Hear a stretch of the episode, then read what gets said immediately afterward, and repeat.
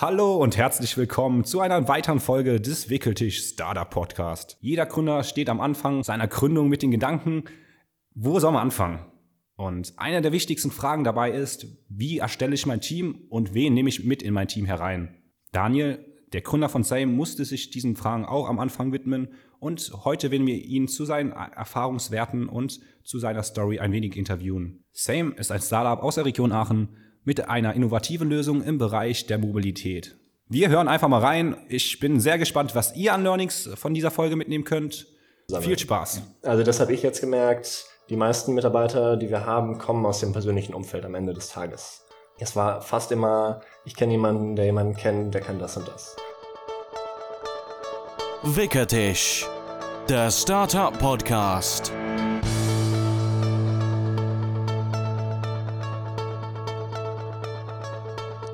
Bin Daniel, 27 Jahre alt, habe in Aachen Computational Engineering Science studiert das ist ein sehr technischer Studiengang, Kombination aus Mathematik, Informatik, Maschinenbau. War aber auch immer schon irgendwie am Gründen interessiert und habe einen Mobilitätshintergrund. Also habe mich viel mit autonomem Fahren beschäftigt in den letzten Monaten. Und dann habe ich Mitte des Masters festgestellt, okay, ich will jetzt gründen. Habe überlegt, was für Probleme sind mir im Alltag aufgefallen, die man lösen kann. Habe mir dann eins genommen, über das wir gleich auch ein bisschen reden werden. Und habe dann meine Masterarbeit auch drüber geschrieben und dann gegründet. Danke dir. Ähm, das heißt, du hast jetzt mittlerweile schon gegründet.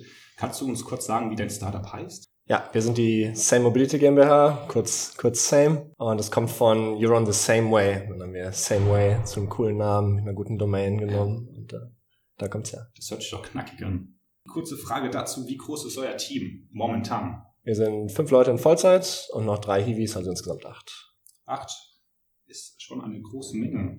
Also das würde mich gerade jetzt mal interessieren, wie kamt ihr auf diese Größe von acht Leuten in einem Startup?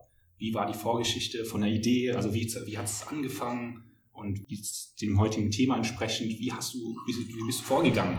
Hast du dich genau dieselbe Frage gestellt, als du gedacht hast, okay, die Idee ist so genial, was muss ich tun? Muss ich ein Team zusammenstellen? Erzähl mal. Okay, machen wir Step by Step. Ja. Immer wenn ich über, über irgendwelche Dinge nachdenke, fange ich immer beim Problem an. Das heißt, ich gucke, was stört mich, was würde ich gern verändern und daraus leite ich halt Ideen ab. Also das ist mein genereller Ansatz. Das war jetzt auch nicht das erste Konzept, was ich irgendwie ausgearbeitet, ausgearbeitet habe. Ja, und das Problem war, wir hatten 2015, ich war Praktikant in Stuttgart und habe da zum ersten Mal festgestellt, wie schlimm Verkehr tatsächlich sein kann. Also hier in NRW bin ich immer viel mit Bus, Bahn, Fahrrad unterwegs gewesen, habe kein eigenes Auto, da ist mir das nicht so aufgefallen. In Stuttgart musste ich pendeln und dann habe ich zum ersten Mal gesehen, dass Leute wirklich jeden Tag 20 Kilometer im Stau stehen. Und das hat mich ganz schön umgehauen. Ja. Äh, und dann habe ich mir irgendwann gedacht, okay, wie kann man das eigentlich lösen? Das war so ein bisschen der, der Hergang. Und dann kam die Idee, okay, die Leute fahren alle alleine, kann man das nicht hinkriegen, dass sie sich zusammen ins Auto setzen? Die haben ja offensichtlich alle das gleiche Ziel. Ähm, genau. Und dann habe ich mich ganz, ganz viel mit dem Thema beschäftigt, mir den Markt angeschaut, bestehende Lösungen angeschaut, mir die Probleme angeschaut, etc. Das heißt also, dieses Kernproblem gesehen hast, hast du dir gedacht, ach, da muss doch irgendjemand bessere Idee haben für, oder? Ja, mich hat gestört, dass es noch nichts gibt. Also, dass ja. ich auch selber nichts kannte, wo ich mich jetzt registrieren könnte und dann finde ich jemanden, mit dem ich fahren kann. Okay. Und, und wie war der Schritt zu sagen, okay, coole Idee, eigentlich müsste man da was erfinden? Der Schritt von dieser Idee zu sagen, okay, ich mache auch was tatsächlich. Ich habe jetzt Studium abgeschlossen demnächst und ich gehe hin und gründe mit dieser Idee ein Startup. Also, was hat dich da motiviert? Erstmal das Interesse. Also, ich wollte sowieso gründen, wie gesagt und dann habe ich mich mit dem Thema mehr befasst. So, das war der erste Schritt. Ich habe also ganz klassisch ein Pitch Deck gebaut mit den typischen Zonen, die man irgendwie adressieren sollte. Habe mich am Anfang aber am meisten darauf fokussiert, ähm, wie kann man das Problem tatsächlich lösen oder warum ist es noch nicht gelöst. Und habe mich in den ersten Monaten nicht so sehr mit Team oder Umsatz oder sowas beschäftigt, sondern eher konzeptionell rein Produkt, sage ich mal. Und dann habe ich so ein Pitch Deck fertig gehabt eines Tages und dann ist mir schon klar geworden, ich habe zwar einen Informatik-Background, aber nicht in Web- oder App-Entwicklung. Das heißt, alleine würde ich es nicht stemmen können. Und dann habe ich einen befreundeten Informatiker einfach gefragt, was er davon hält, da mitzuarbeiten. Habe ihm das gepitcht und er war begeistert genug und dann waren wir einen Tag später ein Zweierteam schon mal. Und dann hat alles ganz langsam seinen Lauf genommen. Dann informiert man sich erstmal, wo kann man ein Büro haben. Dann sind wir hier im DigiHub gelandet. Und nach und nach schaut man, was gibt's für Wettbewerber, an denen man teilnehmen kann. Kann man das Team erweitern? Ja. ja. Ja, das ist ja mega interessant. Das heißt, dein erster Mitgründer, den kanntest du schon aus deinen persönlichen Erfahrungen, also aus, aus dem persönlichen Netzwerk? Genau, persönliches Netzwerk. Okay. Und ähm, ihr seid ja mittlerweile ein Team von acht Personen. Das heißt, du hast dir, musstest dir ja schon auch weitere Gedanken machen, wer demnächst auch alles neu ins Team kam. Mhm. Ähm, wie bist du da vorgegangen? Hast du da nach den Bedürfnissen des Startups geguckt? Wen brauchen wir jetzt? Welche Teammitglieder? Also welche Fähigkeiten brauchen wir jetzt zuerst? Was muss er können? Oder hast du, hast du da eine Strategie dir selber entwickelt? Ja, Strategie nicht. Es war einfach alles bedarfsorientiert. Okay. Also wir haben schnell gemerkt, das heißt, okay, wir sind jetzt schon zwei, aber da geht die Entwicklung trotzdem, wir brauchen noch einen weiteren Entwickler. So, und wie jedes Startup weiß, Entwickler zu kriegen, ist irgendwie die schwierigste Sache im, im HR-Bereich. Und dann haben wir einfach geschaut in unseren beiden persönlichen Netzwerken nochmal, ob wir jemanden kennen, der Interesse hätte. Ähm, das hat dann nicht funktioniert. Und dann haben wir verschiedene Plattformen ausprobiert. Also RWTH Innovation hat eine Plattform dafür, dann gibt's VDerio, dann gibt's verschiedene Newsletter von den Studiengängen. Und so haben wir dann jemanden gefunden, der noch mit eingestiegen ist. Okay. Und ähm, willst du uns bisschen zu dem Punkt was erzählen? Ihr habt jetzt dann noch einen gefunden. Wie seid ihr vorgegangen? Wie war das Erstgespräch so? Wie hat man sich kennengelernt? Und was hat ihr gesagt? Hey, das ist ja meine Idee und ich brenne dafür. Diese Person will ich in meinem Team haben. Was war dieser, der ausschlaggebende, also dieses Kernpunkt, wo du gesagt hast, okay, das hat mir so gut an dieser Person gefallen, der soll in mein Team. Okay, also wir haben halt ganz normal gecastet, ja. haben uns in eine, in eine Bar in Aachen gesetzt und ein Bier zusammen getrunken. Ähm, wir halt natürlich erstmal die Idee, das Konzept gepitcht, geschaut, ob Interesse da ist. Und dann in einem Erstgespräch ist es natürlich immer schwierig. Also du hast halt eine Stunde Zeit, jemanden zu bewerten, der halt gerade in einer frühen Phase vielleicht potenziell Gesellschafter werden soll.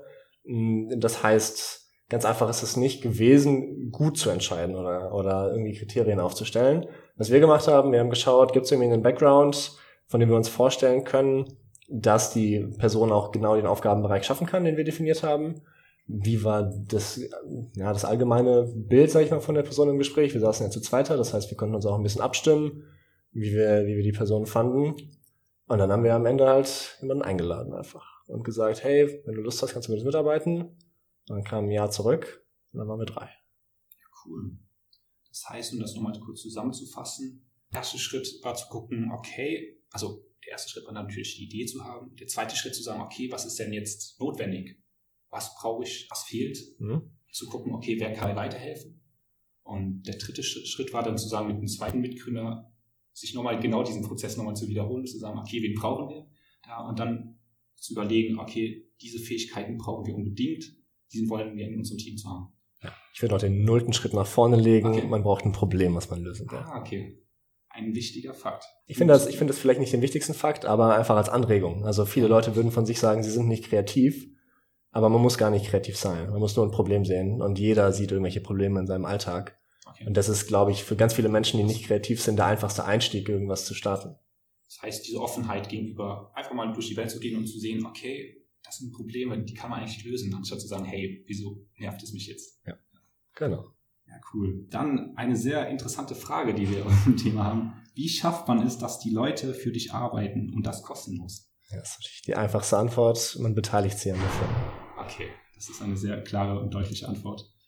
Die nächste Frage ist sehr interessant, weil meiner Meinung nach es sehr viele unterschiedliche Antworten, es geben kann. Wie motivierst du das Team? Erst erstmal die Frage, ob ich das tue, ne? Dann, so, müsstest, du, dann müsstest du meine Teammitglieder fragen. Ähm, aber was wir ja machen, wir bauen erstmal ein richtiges Produkt. Das ist für die Informatik bei uns ganz spannend, merke ich. Also die haben meistens irgendwelche Studienprojekte gehabt oder, oder irgendwelche Hobbys einfach und dann hast du halt irgendwie dein, dein, dein Git-Repo, sag ich mal, und dann hat das 50 Stars, aber es ist kein echtes Produkt, von dem du weißt, es wird echte Nutzer haben. Also das ist auf jeden Fall unserem Development-Team die Kernmotivation, dass sie wissen, okay, wir entwickeln gerade was, was von echten Leuten im Alltag benutzt werden wird. Und auf der anderen Seite, in unserem Sales-Marketing-Bereich, haben wir eigentlich alles Leute, die einen Mobilitätshintergrund haben oder sich für die Verkehrswende interessieren. Und denen ist alle, allen klar, wie, wie stark dieser Markt generell im Umbruch ist. Ne? Also du hast ja Uber, du hast die ganzen E-Scooter gerade, ja. E-Mobilität insgesamt. Und dieser Umbruch, dass man da ein Teil von sein kann, das ist das, was quasi die zweite Hälfte vom Team motiviert. Interessant. Das heißt, diese Flamme, die sie letztendlich in sich selber brennen haben, ist Leidenschaft für etwas, was sie schon generell in sich hatten. Sozusagen. Ja, auf jeden, also, auf jeden Fall. Informatiker, das kann ich mir gut vorstellen, wie du es gerade beschrieben hast, dass ein Informatiker Gänsehaut bekommt, wenn er sieht, wie andere Leute auf sein Produkt reagieren. Und ähm, ja, Gänsehaut ja. eher nicht. Er hat Angst vor den Bug Reports. Ach so, okay. ähm, die nächste Frage wäre, wie kommuniziert ihr im Team? Und wie verläuft die Teamarbeit generell? Also wir haben, ja, sorry, mal fertig. Habt ihr da ein spezielles Schema oder eine spezielle Strategie, wie ihr da vorgeht? Ähm, nicht so richtig. Also wir sind sehr, sehr unstrukturiert, okay. ähm, weil wir auch keine Strukturen aufbauen wollen. Wir haben ein Team, was zum Teil hier in der Kirche arbeitet, aber auch mit sehr unterschiedlichen Arbeitszeiten. Also wir haben das Flexwork genannt am Ende des Tages. Es gibt bei uns keine Kernarbeitszeit, es gibt keine Anwesenheitspflicht, es gibt eigentlich gar nichts. Man muss sich natürlich nur ans deutsche Gesetz halten. Und das heißt natürlich auch, es ist immer schwierig, Leute quasi an einen physischen Raum zu binden oder zu Meetings oder so zusammenzukriegen, wenn man, wenn man quasi über Themen kommunizieren möchte. Das heißt, was wir machen, wir haben Slack als klassisches Kommunikationstool im, im Kern ein einziges 20-Minuten-Meeting in der ganzen Woche und der ganze Rest läuft über direkte Kommunikation. Das ist ja hochinteressant. Ja, ich würde es vielleicht auch Unternehmenskultur schon nennen. Wie würdest du sagen, wirkt sich das auf die Motivation der Mitarbeiter aus, zu wissen, hey, ich habe die komplette Freiheit, einen Tag zu bestimmen oder die Woche zu planen. Dass die Zusammenarbeit, also dass man was leisten muss, ist klar. Wie ist das Feedback von, den, von deinen Mitgründern, mit, von deinen Mitangestellten? Das ist mittlerweile eine Erwartungshaltung, ehrlich gesagt. Also wir sind ja ein sehr junges Team, alle irgendwie um die 25 rum, sag ich mal. Und das stand nie zur Debatte, dass irgendwie okay. Kernarbeitszeit existiert oder sowas. Also ähm, das ist auch von mir irgendwie nie ins, ins Spiel gebracht worden, weil ich als, als Geschäftsführer eigentlich teammäßig als wichtigstes Argument sehe, ähm, dass die Leute sich wohlfühlen in dem, was sie machen. So, und da ist das Erste, dass sie es machen können, wann und wie und wo sie wollen. Und deswegen stand es nie zur Debatte, aber die Leute benutzen das. Also manchmal fangen wir um 7 Uhr morgens an, manchmal war man unter der Woche feiern, dann kommen wir erst mal um 11 Uhr. Manchmal nimmt sich die ganze Woche frei, fährt zu den Eltern, macht Homeoffice. Also das wird aktiv benutzt. Das ist nicht so ein, so ein, so ein Scheinangebot, was es ja manchmal auch gibt, und dann sind die Mitarbeiter aber schon 20 Jahre im Trott und wollen sich gar nicht irgendwie jetzt, wollen gar nicht nutzen, dass sie jetzt auf einmal flexible Arbeitszeiten haben. Okay. Frage zum Background nochmal. Hattest, du hast ein Praktikum in Stuttgart erwähnt. Genau. Kanntest du sozusagen den guten ähm, Vollzeitarbeitstag daher? Dass du sagen konntest, okay, ich weiß, wie es normal standardmäßig war. Ich will es nicht so machen. Oder was war die Hauptmotivation, diese Unternehmenskultur in die Richtung einzuführen? Also ich kenne 40-Stunden-Wochen, ja, ich habe schon mehrere Praktika gemacht, bevor ich gegründet habe. Äh, aber die Hauptmotivation war wirklich, dass jedem die Freiheit werden soll, die er haben will. Das ist doch schön zu wissen, also als Mitarbeiter zu wissen, dass man die Freiheit hat, sich auch zu entfalten. Genau. Also wir haben auch Mitarbeiter, die fragen dann immer noch mal, Daniel, ist es okay, wenn ich jetzt weg bin? Und ich sage immer, naja, frag, sag mir, erzähl's mir gar nicht, ne? Mir, schreib's in den Kalender, dass du nicht da bist, dass ich dich nicht irgendwo buchen kann und fertig. Ne? Ja, das, das hört sich schon gut an. Ähm, jetzt spezielle Fragen an, wenn ich jetzt jemand, ich bin jetzt ein Student, ich will gründen. Ich habe, wie gesagt, ich war offen, habe Probleme gesehen, habe mir eine Lösung ausgedacht. Jetzt denke ich, jetzt, jetzt habe ich die Idee, ich will gründen. Mhm. Aber ich brauche Mitgründer. Wo finde ich die? Jetzt gehen wir mal so ein bisschen in die Thematik. Was würdest du empfehlen? Oder wie geht man generell auf Leute zu, wenn man gar keinen kennt? Also macht man das über, wie du hast schon Fonderio erwähnt, oder ja was hattest du noch? Also, genau, Avatar Innovation hat eine genau, eigene Plattform. Stimmt. Was würdest du so jemanden wie mich jetzt, der jetzt neu mit seiner Idee gründen will und ein Team sucht, empfehlen? Also wenn du ein bisschen jünger wärst, vielleicht zweite oder dritte, dann würde ich dir auf jeden Fall generell empfehlen, viele Kontakte zu sammeln. Ja. Also das habe ich jetzt gemerkt, die meisten Mitarbeiter, die wir haben, kommen aus dem persönlichen Umfeld am Ende des Tages. Äh, die wenigsten haben wir irgendwie gecastet oder, oder irgendwie sage ich mal, auf eine andere Art und Weise angesprochen. Mhm. Es war fast immer, ich kenne jemanden, der jemanden kennt, der kann das und das. So, ja. und dann muss man einfach mit den Leuten, man muss etwa wissen, wo die Interessen der Leute sind. Man muss natürlich irgendwie mit denen in Kontakt bleiben. Vielleicht Freundschaften pflegen oder wie man das nennen würde, sage ich mal. Das würde ich sagen, ist das Wichtigste, dass man einfach generell viele Leute kennenlernt, auch vielleicht bevor man überhaupt ins Gründen kommt. Wenn man, wenn man schon weiß, man ist irgendwie der Typ dafür, man interessiert sich vielleicht dafür, dass man das so ein bisschen im Hinterkopf behält weil wenn es dann daran geht, wirklich ein Team zusammenzustellen und man findet niemanden, mit dem man schon länger zusammen gearbeitet hat, den man nicht schon länger kennt, dann ist das Problem, du hast wenig Zeit, die Person kennenzulernen, aber die Verantwortung wächst umso mehr, weil es ja direkt ein Gesellschafter ist quasi. Okay. Würdest du generell noch weitere Tipps an mich als Gründer in dem Beispiel jetzt geben, auf, mit auf den Weg geben, wo du sagen wirst, okay, das zur Teambildung, aber mein Sohn, das und das, beachte das auch noch. Das Wichtigste, würde ich glaube ich sagen, ist, sich regelmäßiges Feedback einzuholen okay. von den Mitarbeitern, was sie gerade machen, wie sie zufrieden damit sind und auch ein bisschen zu lernen, was die Leute brauchen. Ja, also manche Leute sind enorm selbstbewusst, mhm. gerade in der Gründerszene sehr viele, die wissen schon relativ gut, was sie machen wollen, aber da muss man manchmal schauen, ob die Richtung stimmt. Andere Leute sind weniger selbstbewusst und da muss man öfter mal hinterher sein, zu schauen, ob der, ob der Fortschritt so passt, weil die melden sich nicht so schnell, wenn es Probleme gibt. Hm, das ist eine Sache, was ich im Team wichtig finde. Und was ich persönlich gelernt habe, ist, dass man Feedbackgespräche so gestalten kann, dass sie nicht emotional sind. Also es gibt da ein einfaches Pattern, das heißt Nonviolent Communication. Okay. Ähm, das kann ich tatsächlich eins zu eins jedem empfehlen, der sich irgendwie damit beschäftigt, wie man auf einer nicht emotionalen Ebene Feedback geben kann, dass man sich nicht schnell angegriffen fühlt, wenn es negativ ist. Das war auf jeden Fall mein persönliches Learning. Ich meine, ich komme aus einem technischen Background. Ich sag mal, ich habe nicht viel mit Menschen zu tun gehabt im Beruf. Okay. Und dann erstmal zu schauen, wie man mit jemandem richtig kommuniziert, dass es für beide Seiten danach vernünftig weitergehen kann und man sich nicht äh, in die Haare fällt, das war, das würde ich Leuten mitgeben, zu meiner persönlichen Erfahrung bezogen auf diese Fähigkeit speziell zu sagen, okay, ich habe diese Fähigkeit, Feedback selber zu einzuholen, aber auch weiterzugeben und das professionell.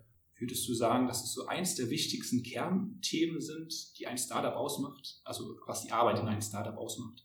Am Anfang auf jeden Fall. Ich meine, du hast ein sehr kleines Team, das sehr committed an irgendwas ist. Man sitzt den ganzen Tag zusammen. Also wir sitzen manchmal bis drei, vier Uhr nachts hier in der Kirche.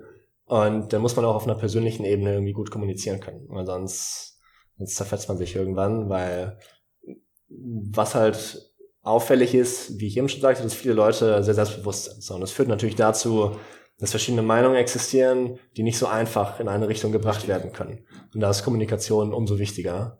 Das heißt, wenn man quasi in der Position im Startup ist, dass man sich darum kümmern möchte, dass das Team aufgestellt ist und dass es dem Team irgendwie gut geht, dann würde ich sagen, ist das einer der Kern, eine der Kernfähigkeiten. Ja. Klasse. Perfekt. Dann würde ich dich noch zwei weitere sehr interessante Dinge fragen. Wir nennen es die Wickelfragen. Was ist dein Lieblingsbuch oder dein Lieblingsfilm zum Thema Gründung? Wo du sagen wirst, yes, das hat mich motiviert, das sollte jeder gucken oder sollte mal anschneiden.